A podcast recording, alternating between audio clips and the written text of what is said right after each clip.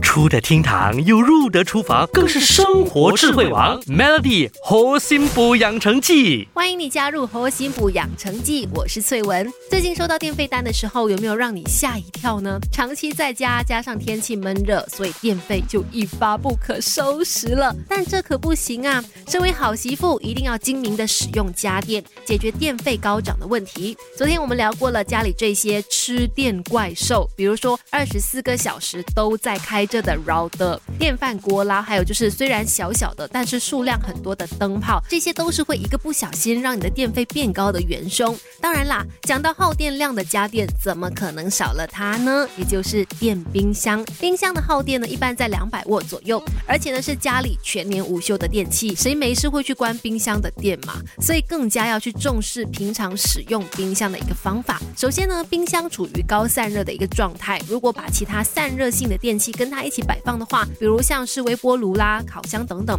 这都会影响到冰箱的散热效果，从而会增加内耗，加大用电量。再来，冰箱里的东西摆放也是学问哦，除了要摆放整齐，也要记得留一点空隙。如果东西放得太满，就会造成冰箱里的空气流通不畅，需要更大的窝，用电量也会跟着上升。还有，曾经有实验证明，合理调节冰箱温度可以更加的省电。这个实验呢，把冰箱冷冻室的温度调成摄摄氏。负十八度，跟温度调成摄氏负二十二度相比，节省了大概百分之三十的电量。所以这个实验告诉我们，在正常的情况之下呢，freezer 的温度不是调得越低越好的，合理就够了。再来，小时候妈妈常说嘛，冰箱的门不要一直开开关关，浪费电。